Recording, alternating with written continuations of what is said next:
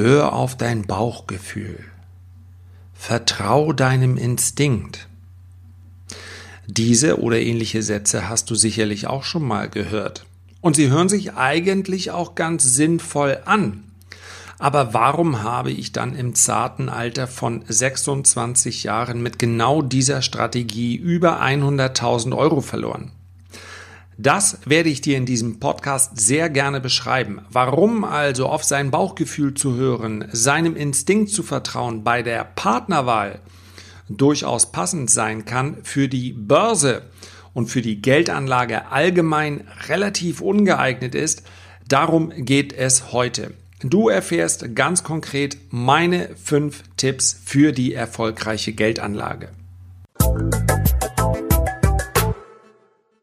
So, wir werden gleich dazu kommen, wie es mir im zarten Alter von Mitte 20, ohne dass ich nun von zu Hause aus ein äh, großes Startkapital mitbekommen hätte, gelungen ist, ein, ja, zumindest mittleres sechsstelliges Vermögen zu erspekulieren. Und wie es mir auch gelungen ist, dieses Vermögen innerhalb von ja, rund 18 Monaten fast wieder auf Null zurückfallen zu lassen. Ich möchte dich aber heute schon am Anfang um etwas bitten. Ich habe 15 Jahre lang nichts anderes gemacht, als vor meinen ganzen Bildschirmen. Ich war ja schon froh, als es leise Flachbildschirme waren und nicht mehr diese großen Röhrenmonitore. Die Älteren unter euch werden sich daran erinnern. Ähm, ich habe 15 Jahre davor gesessen, äh, habe mit dem äh, Trading meine finanzielle Unabhängigkeit erreicht, war aber im Laufe der Zeit, das habe ich gespürt, ja, kam immer mehr so eine Unzufriedenheit hoch. Unzufriedenheit auch deshalb, weil es mir nicht mal im Bekannten, ja nicht mal im Freundeskreis gelungen ist, irgendjemand für das Thema Geldanlage zu sensibilisieren. Ich war und bin immer noch der allerletzte, der irgendjemanden zum Spekulieren ermutigen möchte. Aber es muss doch möglich sein, in einem Freundeskreis, welchen ich durchaus als intelligent und aufgeschlossen bezeichnen würde, zumindest den Gedanken zu erwecken, dass es bessere Geldanlagen gibt als ein Festgeldkonto, als ein Bausparvertrag, ja, als eine Lebensversicherung oder gar Riester oder Rürup. Das hat mich am Ende derart geärgert, dass ich gesagt habe, okay, dann ist jetzt meine Achtung, Anführungszeichen, Mission, den Menschen die Geldanlage etwas näher zu bringen. Das sind ja nun keine Mythen oder Geheimnisse, die nur einem, ja, einem besonderen Zirkel vorbehalten bleiben soll.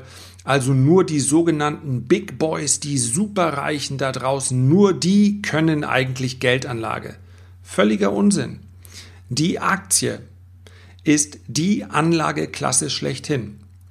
Und wer sich nicht hat, wir werden dazu gleich noch kommen, wer sich nicht hat ins Boxhorn jagen lassen, wer also nicht panisch verkauft, immer dann, wenn die Börse mal nach unten geht, der konnte mit Aktien zu praktisch oder in praktisch keinem Zeitraum einen Verlust erzielen, sondern hat ja, selbst wenn er eine stupide Buy-and-Hold-Anlage in einem ETF verfolgt hat, eine Rendite erzielt, die irgendwo zwischen 6 und 7 Prozent äh, gelegen hat. Und ich werde dir im Laufe der nächsten Podcasts sehr gerne vorstellen, wie man durchaus auch noch höhere Renditen erzielen kann, ohne nun gewaltige Risiken einzugehen.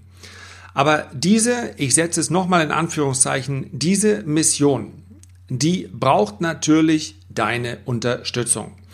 Wenn ich dich also einfach nur bitten dürfte, diesen absoluten kostenlosen Inhalt, den du sowohl hier im Podcast von mir erhältst, als auch in YouTube-Videos, als auch in meinem Report, da kommen wir später noch zu, denn da gibt es momentan eine sehr, sehr spannende Ausgangssituation, die du, ja, wenn dich Börse interessiert, nicht verpassen solltest. Also, ich danke dir ganz, ganz herzlich, wenn du dir die Zeit nimmst, hier unter diesem Podcast eine Bewertung zu geben, ein Feedback zu geben, in irgendeiner Form mir eine Rückmeldung, wie dir das ganze Projekt gefällt. was ich vielleicht auch noch besser machen kann. Ich danke dir schon mal dafür ganz, ganz herzlich.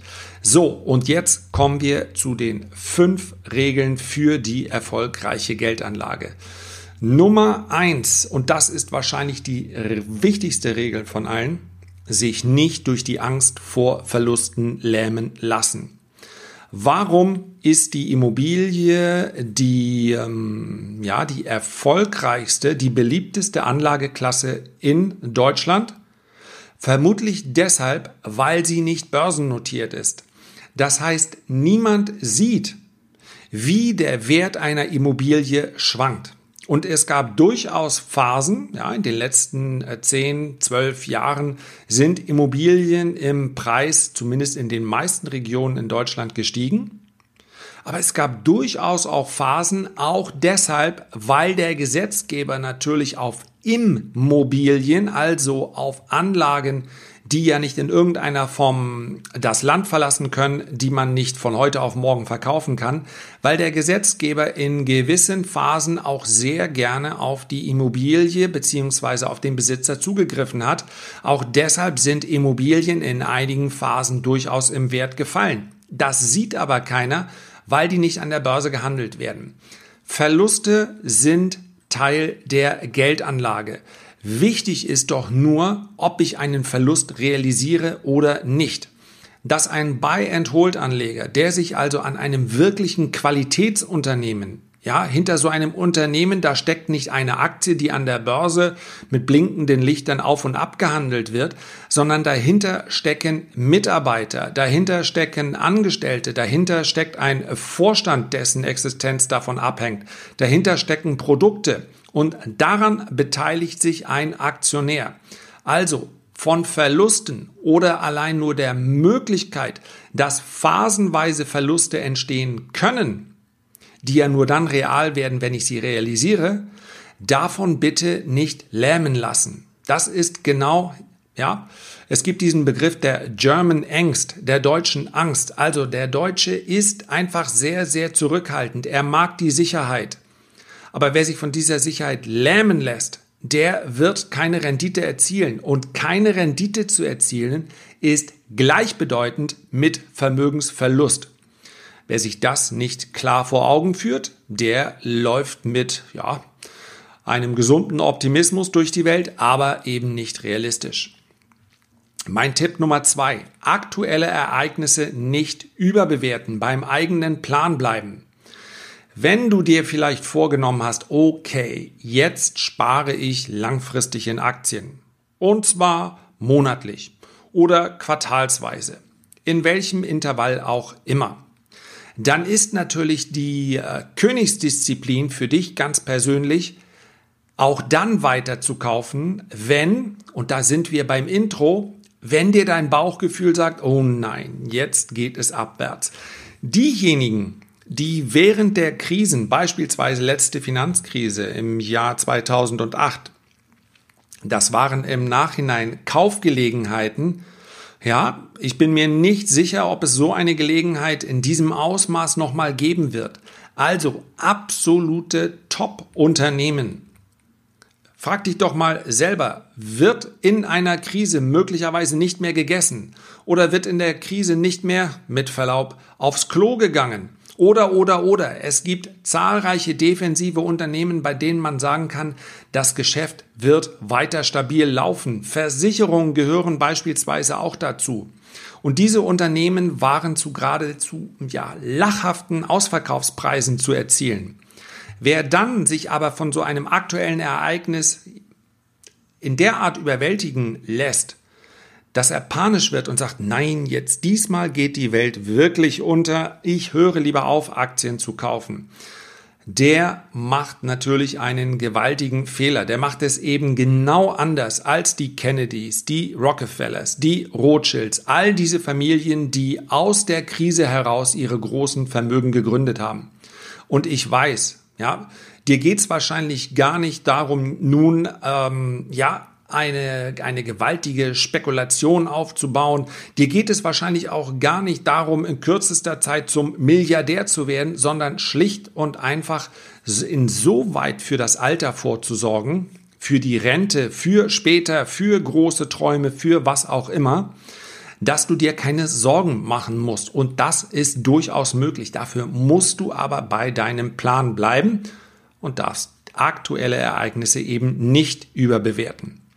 Tipp Nummer drei: Risiken richtig einschätzen. Und das gilt selbstverständlich in beide Richtungen.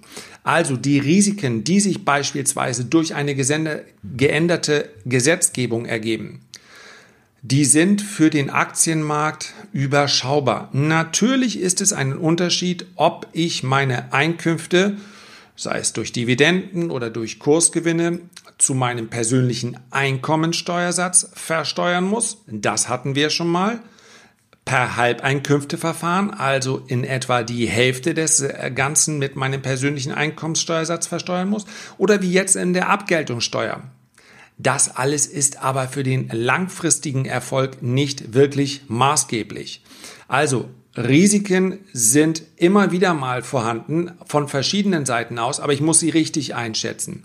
Dass so ein Risiko durch die Gesetzgebung würde ich als überschaubar einschätzen. Wer allerdings sich beispielsweise an einem kleinen Minenexplorer im Kongo beteiligt, ja, durchaus, ich schätze eine gepflegte Spekulation. Also eine Firma, die nach Afrika geht und sagt, wir sammeln jetzt Kapital bei Investoren ein und mit diesem Kapital beginnen wir dann einen Minenbetrieb im Kongo Dort gibt es durchaus verschiedene Regionen, in denen sich Gold und andere Erze fördern lassen. Und dann wollen wir mal schauen, ob wir hier im Boden was finden. Natürlich, so etwas kann dazu führen, dass ich mein Kapital vervielfache.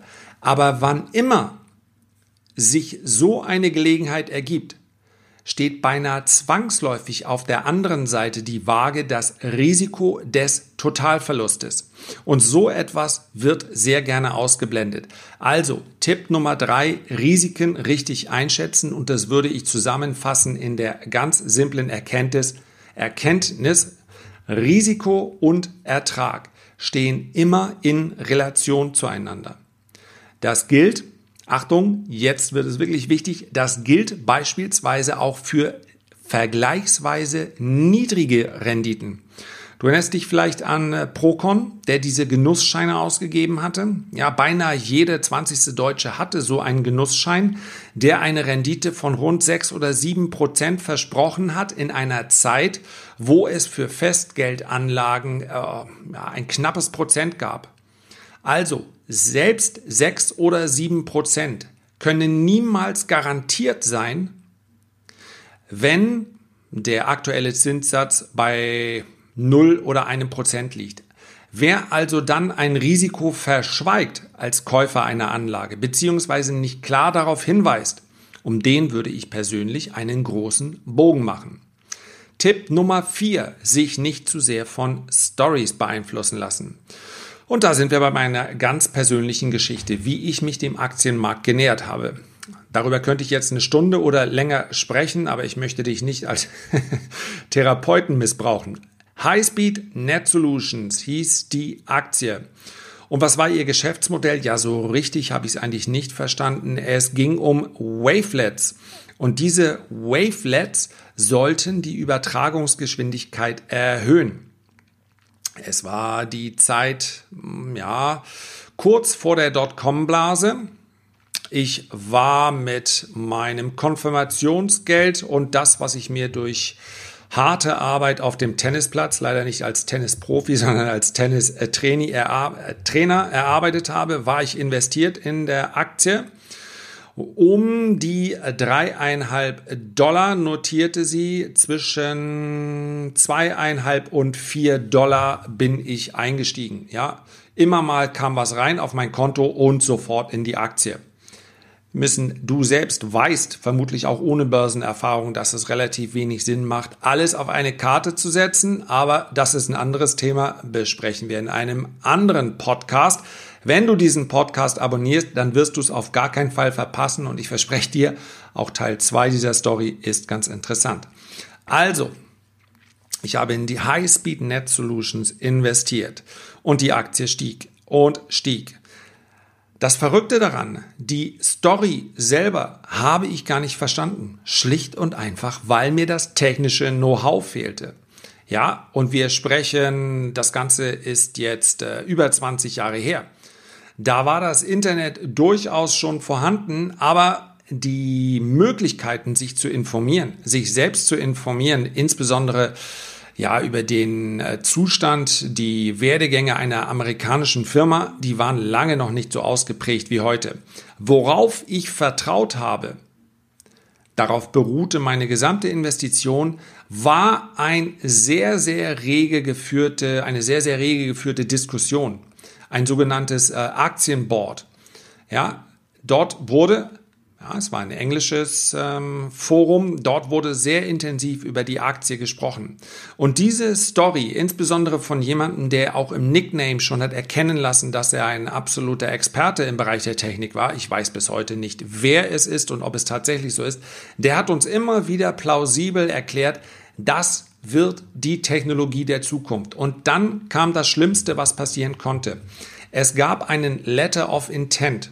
Das ist eine sogenannte Absichtserklärung, führt noch überhaupt nicht zu einem Vertrag. Heißt eigentlich nur, wir sprechen miteinander, aber noch ist nichts fix.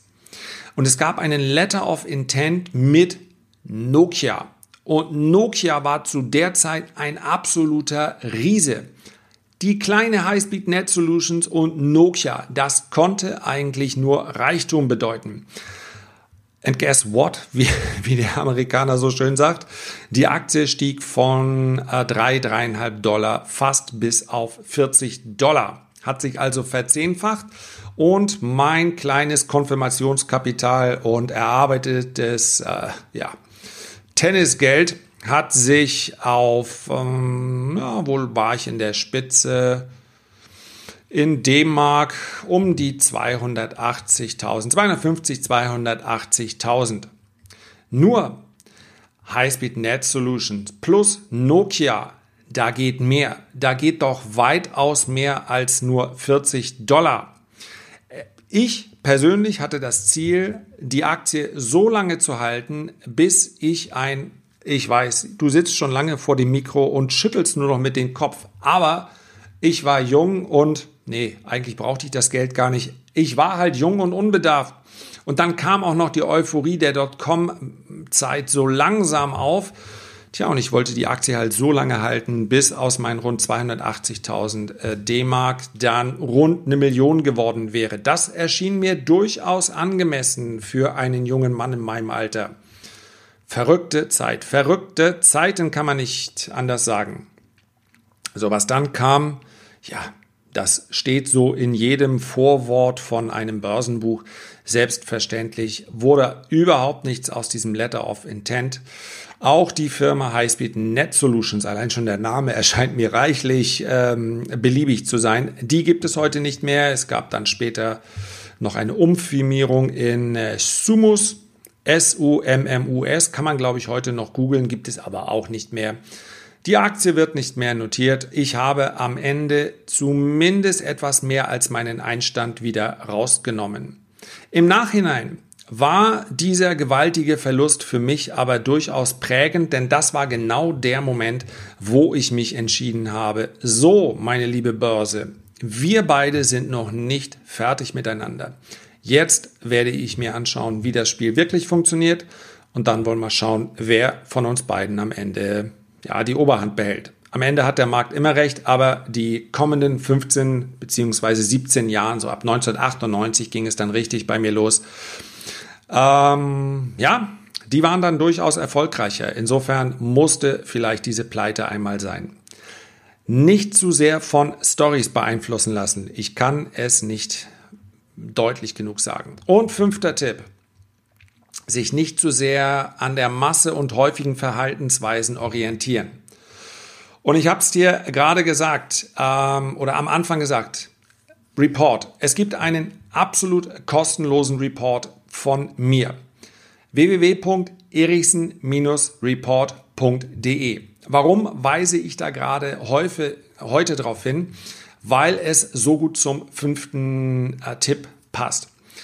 Gold notiert momentan an einer sehr, sehr wichtigen Marke. Und ich möchte es jetzt gar nicht zu weit ausführen. Aber es gibt in einigen Basiswerten immer mal Chancen, Gelegenheiten, die sind insofern besonders, als dass man relativ schnell sagen kann, okay, hier ist diese Spekulation beendet. Das heißt, aus Sicht eines aktiven Anlegers, mein Stop, also dort, wo ich aussteige, der kann relativ eng platziert werden. Auf der anderen Seite ergibt sich aber ein gewaltiges Potenzial, wenn das Ganze so kommt, wie ich mir das vorstelle. Man spricht dabei vom sogenannten Chance-Risiko-Verhältnis. Und Gold ist jetzt an einer extrem wichtigen Marke, die aus meiner Sicht den Verlauf der nächsten Jahre sogar beeinflussen kann. Wenn du mehr darüber wissen möchtest, ja, dann bitte schau dir den Report an. Auch der ist absolut kostenlos und welche Feststellung für mich immer ganz wichtig ist, wenn du dir diesen Report ansiehst und du sagst, der ist nichts für mich, kommt jeden Mittwochmorgen vor Börseneröffnung, dann kannst du dich genauso einfach wieder abmelden, wie du dich angemeldet hast. Versprochen. Also bitte schau ihn dir einmal an. Fünfter Tipp ist also, sich nicht zu sehr an der Masse und häufigen Verhaltensweisen orientieren. Im Gold bedeutet das momentan, eher eine, ja, eher auf der Verkaufsseite zu sein. Gold ist schwach in den letzten Tagen gewesen und insofern mag es durchaus sein, dass die Herde, und das meine ich gar nicht despektierlich, der Großteil der Marktteilnehmer eher skeptisch ist, ja, langsam immer ähm, negativer wird für einen Markt. Und das ist natürlich für einen Anleger genau der Moment, wo besondere Chancen entstehen. Denn der, den Begriff der Antizyklik, also sich anders zu verhalten als andere, den hast du sicherlich schon mal gehört. Und da wiederum denke ich, dass die meisten von euch und du bestimmt auch dir sagst, ha, vielleicht ist es ja der bessere Weg, sich nicht so zu verhalten wie die Herde. Und das ist an der Börse ja, es gibt kaum einen Platz, wo das so richtig ist wie an der Börse. Das einzige Problem ist, es widerspricht halt deinem Bauchgefühl, deinem Instinkt. Dein Bauchgefühl, dein Instinkt will sich in der Herde aufhalten, weil es sich in der Herde so schön warm und komfortabel anfühlt. Wenn du aber alles, das hast du sicherlich schon mal mitbekommen, wenn du aber alles so machst wie alle anderen, dann bekommst du auch das, was alle anderen bekommen. Das heißt also, sich antizyklisch an der Börse zu verhalten, genau dann zu kaufen, wenn alle anderen ihr Material auf den Markt schmeißen. Das ist der Schlüssel zum Erfolg. Das gilt im Übrigen auch, wo wir gerade über die Dotcom-Blase gesprochen haben, andersherum. Ja, die Euphorie war so unfassbar hoch in dieser Dotcom-Blase, wie ich es seitdem nicht mehr erlebt habe. Das heißt also, dort wurden Unternehmen, bei denen es um den Druck von Telefonbüchern geht, zu einer Bewertung am Markt gehandelt, die einfach nur noch, also es war offensichtlich, so kann es nicht weitergehen. Aber wenn niemand etwas verpassen will, tja, dann entstehen eben solche Fahnenstangen. Dann geht es oft noch sehr viel weiter, als man sich das vorstellen kann. Da ist es aber umso wichtiger, sich eben nicht wie die Herde zu verhalten. Während der Dotcom-Blase, also um die Jahrtausendwende war das, hat sich die Zahl der Aktionäre in Deutschland verdoppelt. Natürlich, weil all diejenigen, die normalerweise mit der German Angst zu tun haben, die normalerweise auf keinen Fall in so etwas Spekulatives wie die Aktie reingehen möchten, auch die wollten natürlich jetzt reich werden an der Börse. Und das ist ein klares Zeichen. Wenn du es schaffst, dich antizyklisch zu verhalten, dann verbessern sich deine Chancen an der Börse exponentiell. Ich fasse nochmal ganz schnell zusammen. Tipp Nummer eins: sich nicht durch die Angst vor Verlusten lähmen lassen. Tipp Nummer zwei: aktuelle Ereignisse nicht überbewerten, beim eigenen Plan bleiben. Tipp Nummer drei: Risiken richtig einschätzen. Tipp Nummer 4, sich nicht zu sehr von Stories beeinflussen lassen. Und Tipp Nummer 5, sich nicht zu sehr an der Masse und häufigen Verhaltensweisen orientieren, also dem Herdenverhalten widerstehen. Herzlichen Dank für deine Aufmerksamkeit. Ich freue mich schon aufs nächste Mal. Mach es gut bis dahin, dein Lars.